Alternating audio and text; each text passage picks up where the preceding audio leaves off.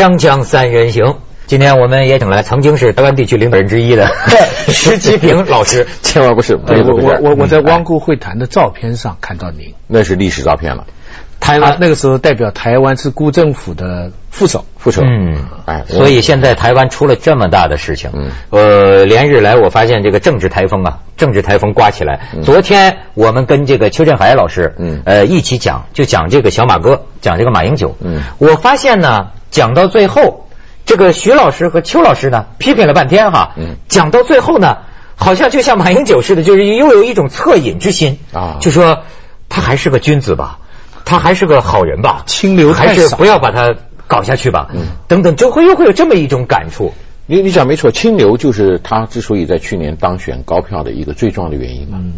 他实际上他的当选是三股力量在加持的，一个就是你刚刚讲的台湾老百姓对这个陈水扁已经干了这个八年贪腐已经厌恶到这个极点的时候，哎，出现这么一个票投给他。第二个是美国的加持，第三个是北京的加持。嗯嗯，然后今天就形成，但是他现在面临到确实你刚刚讲的政治台风，这个政治台风对他来讲恐怕是一辈子最大的考验了。一辈子到目前为考验到目前为止，到目前为止，那个我看南方社写的评论，就是说他在政治上也是遇到了一辈子最大的好运气，但是他认为这次台风把这个马英九政治上的好运气彻底吹没了。嗯就那意思，从此以后要走霉运了。当然，未来的事情我们不敢完全的判断。就目前的一个气氛来讲，马英九在台湾的名望大概是到了一个，别说是他当选台湾领导人之后吧，就算是他在台湾领导人之前曾经干过的一些重要的职位，那个时候的名望都要比现在要更高。嗯说明他这个这个水灾这件事情对他来讲造成的冲击确实是空前的大。他以前做台北市长的时候，台北有很多粉丝的，有很多忠实的支持他的。没错。那现在这么大的民怨，你觉得里面有没有绿的成分呢？还是说是全民公怨呢？你只要看台湾的媒体啊，过去很明显的，电视台有蓝的跟绿的，啊，文字媒体也有蓝的跟绿的。但你这一天打开这个文字媒体跟电视台媒体，在这个在这件事情上的批评，只是强跟不强的差别而已。总的来讲，就是众口一词。就某种意义上来讲，他几乎成了众矢之的。嗯这就是他今天最最大的一个压力。没错，连那个台湾的什么军方的什么中将都出来指责，这这次救灾怎么怎么反应不利，调动军队方面现职的吗？啊，叫刘什么刘湘什么什么什么中将，哦，呃，就这就指指出几点嘛。不，你要注意啊，台湾中将现在也有绿的跟蓝的之分呐。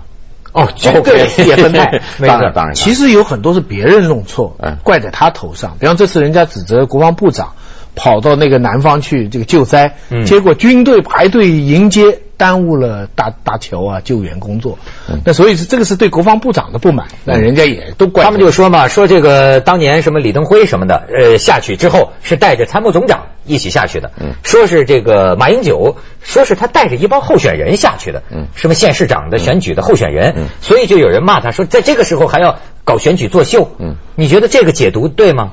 我觉得这个事儿分成两方面来看了，一个就是他本身的领导跟统御能力，在这方面确实是展现出或者暴露出他很大的一个弱点。刚才我们就讲他的行政团队的问题，行政团队如果做不好，就某种意义上来讲也是他的责任。你怎么会把行政团队带到这么一个地步？或者说你怎么挑选这些人的？对，所以直接间接他要负责。嗯，碰到这种大事儿。另外一个呢，就是我们必须要公允的说，你比方在这一次拿跟他拿九二一来比，一个是地震，一个是水灾，那么情况是不同的。地震一震就到此结束了，对对就停了。嗯它这个水灾的话，雨也继续下了，是，而且这个道路是后续来的。哎，后续来的，那没完没了的。然后呢，你这个所有道路都中断，所以所有的状况都已经连联络都已经没办法联络了，所以整个社会的焦点都高度聚焦在这个情况，所以他可以他可以把这个这个紧张的张力啊，从一天到一个礼拜，甚至到两个礼拜继续维持下来。那地震的话，大家受到的冲击那是一刹那之间，然后开始就救灾了。那现在的话，你看埋到泥石流里面十公尺之下，你怎么挖嘛？没错，很难呐。所以这个两个事情也没办法完全相提并论。但是你也必须说，李登辉那个时候确实在领导统御能力上面有他的这个比较值得肯定的地方，这也是是相对于这是马英九来讲，嗯嗯，我觉得这个马英九啊，是不是确实像外界评论的那样，就一开始是始料未及，没想到，嗯没进入情况。你看，我甚至就觉得我的这个路线呢，都是这样。最早就听说一个预告嘛，莫拉克台风嘛，对对没觉得台湾就是台风，整天台风的，对对对没觉得。后来一听说这事儿有点严重，然后后来这几天连续在看，好家伙，马英九辞职，八成二的人要他下台，这个事情好像都是没想到啊。嗯你知道为什么会有这么多老百姓居然是八成二？我们姑且相信这个数字，好不好？嗯那说明台湾老百姓在这件事情上确实对马英九啊、不满，应该说是到了一个空前。对对空前不满，你又可以把它仔细的去梳理一下，他不满的感觉的原因从哪里来？一个当然就是大家谈了很多的救灾各方面的效率，他的领导统一能力。其实还有一点是一般人可能感觉到，但是不一定马上就能够说得出来的。就是马英九在处理这种救灾事务上，在电视镜头上，在媒体上，他给大家的感觉，他不能够跟大家的感觉绑在一起。是是是，这个这个是非常重要的一这点。太冷静，嗯，他他常常讲出来这个话，这个话你你如如果没有那个场景，那个话绝对没错的。啊就理论理、就法论法都没错，但是你放在那个氛围里面去，啊，你这个做一个领导人，你怎么会这么做法的呢？这这就是我们上一集讲的，是不是他不会表演呢？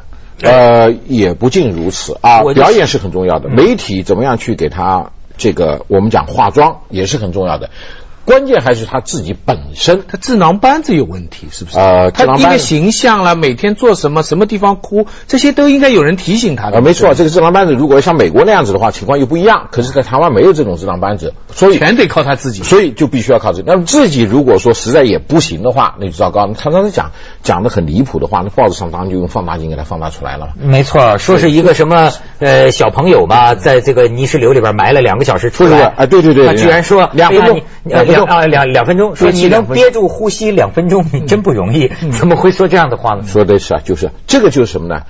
这个就是我们刚才讲的，就是一般人不会讲出这种话来的。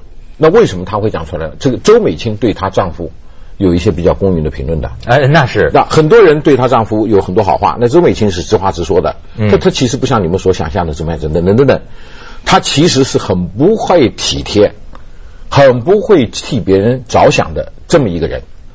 呃 OK，那么这个我完全可以理解了，因为他生长的一个环境，那他老婆，因为他生长的环境，在他的家庭里面就他一个男男生嘛，啊。那从小那么各方面条件又很出色。一路精英培养。好 OK，学校成绩又好，长得又帅。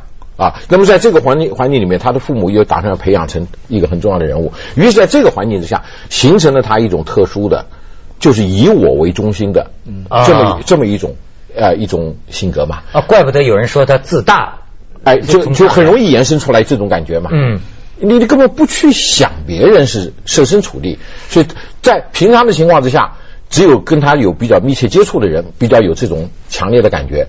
但是，一碰到这种这个巨大的这个天灾，他必须要站在电视镜头前面，他必须要站在媒体前面的时候，那这个感觉就很容易被很强烈的。像你刚才讲到的这个，不禁让我想起啊，这个那那天听李敖讲一个话，就是这就可以用在马英九身上。嗯他就说当年的李敖不是去老兵嘛，其实他当当兵，他说他很会跟这些老兵打交道。嗯然后他就有一个体会，说你说他们听得懂的话，嗯，那只能让他们听得懂你在说什么。嗯但是呢，你要是说他们也会说出来的话，嗯你会得到他们的心。哎，这个啊，就是这个，你知识分子、大学教授，嗯。你也许你就尽量通俗吧，你哎，别别人听得懂。保证老百姓听得懂，嗯。可是你还别说像阿扁，有时候是李登辉这样的，对。他拿那个什么台南话，呱唧呱唧这么一讲，对，讲出来的是老百姓会讲出来的话，对。那个这个东西你会得到他的心，对你讲的一点没错，这就是作为一个政治人物绝不可或缺的，而恰恰就是马英九在这方面相对比较最弱势的，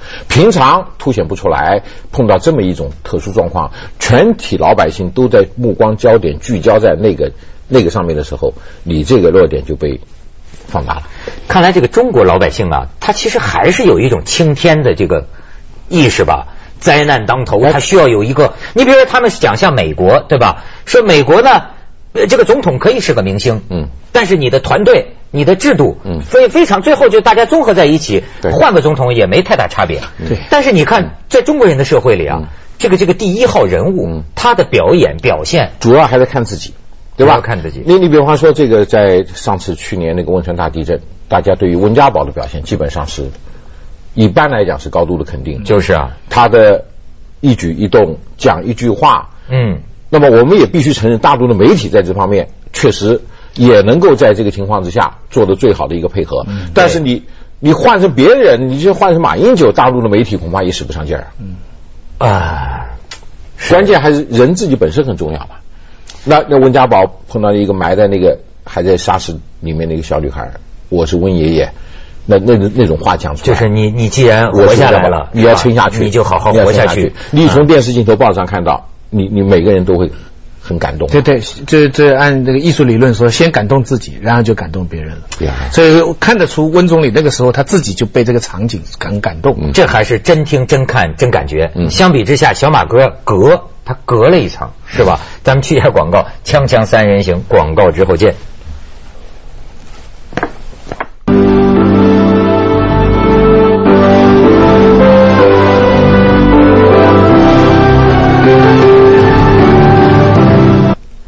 咱们跟石老师一块看看这个几张印象深刻的这个照片啊！这次这个灾难当中，我们看看，你看这个简直像火柴盒一样。再看下一张，哎呦，这个这种这种水灾泥石流的状况，你再看下一张，泽国嘛，再再下一张，哎，这是你看这是整整个把房子说很多路基铁轨底下掏空了嘛？你再看下边，这是。小朋友，嗯，所以啊，这个石老师有一个角度，我挺想请他谈一谈。就咱除了怨马英九之外啊，也有人说这个东西也是天灾，比如说两天把一年的雨都下了，这个确实是没想到，对吧？没错。但是还有一点就是人祸方面，对，甚至我觉得对大陆都有借鉴的，就是台湾多年的这个建设，嗯，在这次这个这个这个灾难当中摧枯拉朽啊，嗯，这个应该吸取什么教训？所以你今天要算这个账就很难算了。你马英九执政一年多，在这个方面要负责任。马英九之前，陈水扁干了八年，要负责任。八年之前，李登辉干了十几年、十二年，要负责任。甚至于李登辉之前的蒋经国，大家公认是做的最好的。今天如果从这个角度来分析，也有责任。举个例子啊，这次里面你看断桥有多好，七十多座。哎呦，真是这个断桥呢，你说这个大火冲下去挡不住，断掉了。这个桥桥有两种啊，政府新建的桥断的多，老百姓民间这个台湾有一个叫做嘉义行善团，嗯，嘉就是嘉义的嘉，义就是那个一个口子一个八那个义啊，他们呢就是有一些善心人士，专门给那些穷乡僻壤的。需要经过一个大大小小的河川搭桥的，现在前前后已经做了，我估计少说有十几二十年了吧。前前后搭的是四百多个桥，大大小小、短短长长不同，最长的也有一两百公尺的，也算是大桥了，没有一个断的。所以政府造的桥，不管是旧桥新桥，它都会断。这个民间或者是这个嘉义行善团造的桥，不管是旧的跟新的都不断。你说这是天灾还是人祸？哎呦！你这说的，甚至让我想起什么呀？他们就说台湾这次只有呃发现这个欠的账太严重了，救灾直升机只有那么三十四架，其中有十四架都是老旧的，这也是有一架机直升机牺牲了，这个原因嘛。然后说不是早没有啊，说民进党的时候就是说拿出什么多少个亿新台币要买这个飞机，要买救灾设备，但是呢三三年之内不断的流标。嗯，这个或者这个预算呢，最后被被被被什么冻结？说为什么流标吗？表面上的理由解释说是国际什么航空材料涨价，那个意思欧元汇率讲这些原因。可是实际台湾有的人就说不是，这个是跟咱们类似这个工程流标的原因一样，各个利益集团党派之间。嗯。抢这个工程，争来争去，嗯，最后导致这个内斗，一直就没买成这个救灾设备。这个跟政府采购法有关系了，这当然就是另外一个问题了。我再讲一个属于人祸的哈，刚才讲这个造桥，那肯定是这里面有偷工减料的。用大陆话来讲，就是豆腐渣工程，是不是？对。再一个呢，就是你说这个山，呃，台湾叫做呃土石流，大陆叫做泥石流。泥石流。后那个千军万马下来，我们没有身历其境人是没办法想象的。他突然间在几秒钟时间之内，哗就过来以后，一下子所有的村庄，十秒钟之内全部被盖。你看照片里面可以看得出来，小林村嘛，它可以盖多少？十公尺深，十米啊，十米啊！你说现在挖怎么挖呢？那么怎么来那么多泥石流呢？山上冲下来的。为什么一场大雨会冲下这么多泥石流呢？水土保持的问题。对对对，那水种树种的不够。哎，顺便我再跟你讲我自己的感觉啊。我在台湾出生长大，到现在为止，我自己现在六十多岁了啊。在我的印象中，二十年前没听过什么泥石流跟土石流这个字儿。那为什么呢？这个词儿是最近十几年来，而且几乎现在每年都会出现。对，为什么很简单？就是因为过度开发嘛。你你本来二三十年前当时情况都是保留的，千万年或者百万年几年就下来的，它都已经稳定了嘛，它都稳定。那你好，你现在这个经济开经济发展，挖一个小矿啊，那里修一个什么路啊，还有喽，这个山坡，这盖房子，山坡还要种高价值的作物，改变地质结构，哎，把原来的大树都砍掉，现在种成槟榔树，槟榔树好卖钱，然后种那个高丽菜，高丽菜好卖钱，然后种这个高价值，那这些东西啊，它的植植被的根啊很浅。它它不像那个树已经伸到很很下面去了，对，它可以锁固这个水土，所以一来特别大的雨就下去了。所以呢，为什么这十几年来历史？所以这些事情都不能单怪在马英九。啊不，这点我要讲公道话。刚才不是讲了吗？他之前的政府，他之前政府的政府，他之前政府的政府，可以说二三十年来，这就是经济发展一味追求 GDP 所付出的代价。所以这个百分之八十的人现在说要他下台，这种民意是不是也有点非理性？对，这个把这个人祸部分夸大了，嗯，对不对？老老百姓，而且一点都不考虑法法律的这个程序啊，有没有可能性啊？老百姓跟你不同啊，你这个动不动就是理性啊，嗯，对不对？他的是情绪的反应嘛，马英九整天说给我们，对不对？但是我觉得石老师刚才讲的这个，作为这个大陆。嗯，需要这个有这个借鉴，借鉴。就是过度开发。嗯，因为我那天还听他们讲，三十年前香港，香港也算开发密度很大。嗯，香港也是发生这个灾难，一下大雨滑坡死了一百五十多人。嗯，但是从那个时候开始，就香港政府就开始，你看香港任何路面呢，它这个斜坡的地方加固、加固、加固，这是世界一流的水平了。香港世界一流的水平，哎，它连一棵树一棵树都给你保留下来，个整个坡面给你滚平。那么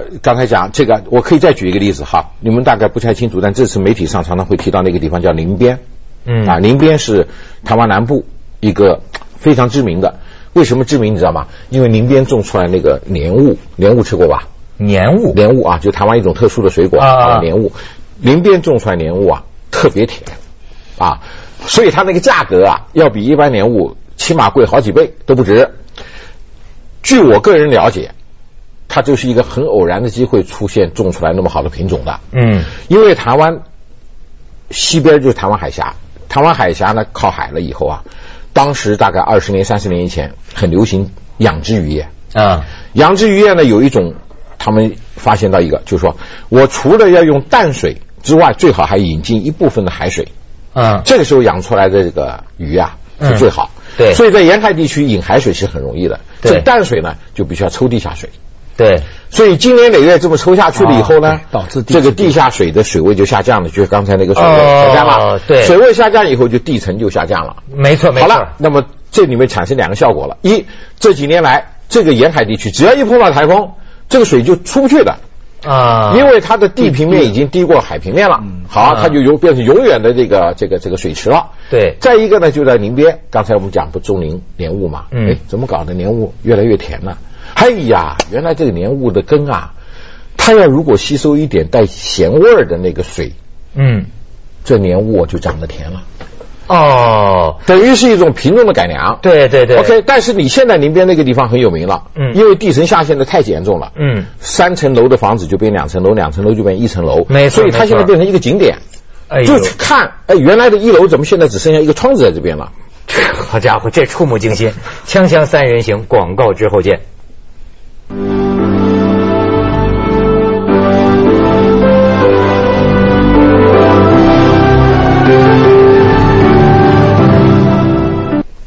刚才我问这台湾人小丽 啊，我说马英九会下台吗？他说不会吧，谁来接他呢？嗯，哎，这个问题你怎么看？就是这个，要是马英九岌岌可危，有有没有台湾有什么人才？首先你要看看国民党里面，现在马英九基本上还是没有人能够取代他。嗯。虽然这是他造成声望的重挫，一时之间你看不出新生代或者年轻一代的人还没有这个条件。是啊，没选择。他的关键是他比较大的一个挑战潜在对手不是在国民党内，而是在民进党，就国民党外。这民进党里头确实还是有少数一两个，我觉得对他构成比较大的一个心理压力。一个就陈菊，哦，就前一阵去大陆的那个。对，还有一个就苏贞昌。那么最近呢，就八月就是在天灾之前呐，啊，TVBS 做过一个民调，这民调呢就是。让大家来评价十个台湾最有名的政治人物，这马英九拿到是第八名。啊，才老八呀！哎，老八，那么老八真是不吉利数字。做这个末尾的敬陪末座，当然毫无疑问一定陈水扁嘛，对吧？嗯。那倒数第二个就是去年拿第一名的，现在这个拿到第第九名的是蔡英文嘛？为什么他跌得那么快？那因为他表现实在是太差，而且而且他不愿意跟陈水扁分割嘛。啊，OK。头名呢？头了就是这个这个呃陈菊，第一陈局，呃第一陈局。那么接下来换句话说，二三四五六七。这些人呢，都是你们过去听过的这个呃，民进党的四大天王啊，文昌、谢长廷，哎，对对对对，还有盛举李登辉，都在这个马英九前面哦。所以，那么陈局呢，大家一定很好奇了，为什么这个人好像很多人可能他不当初险胜吗？还打官司？哎，没错没错，你都记得，差一点点，差一点点，当不上，对不对？哎，对，这有点像那个小布什当年那个选举时候情况一样。那么他这次为什么声望那么高呢？我觉得就是您刚讲的这个，跟这个几月啊，七月还是八月办的一个试运，试运，试运完世界因为去了大陆也给他捞分。这两件事情要摆在一道的。去了大陆，台湾媒体里面看到的陈局表现的是我们中国话叫有理有节，他还是民进党的，对，嗯，他该说什么他说了，他不该说什么他没说。所以在这方面的分寸，他应该拿出来。这大陆对台部门对民进党的政策分寸是真是要仔细把握。假如将来真的是陈局，北京高兴吗？这就是哎，我觉得是看你北京对台政策到底是。除非你民进党党纲有修改啊，这到底什么思维？但是你要做一个所谓的政治上。接下来为您播出《走向二零一零》。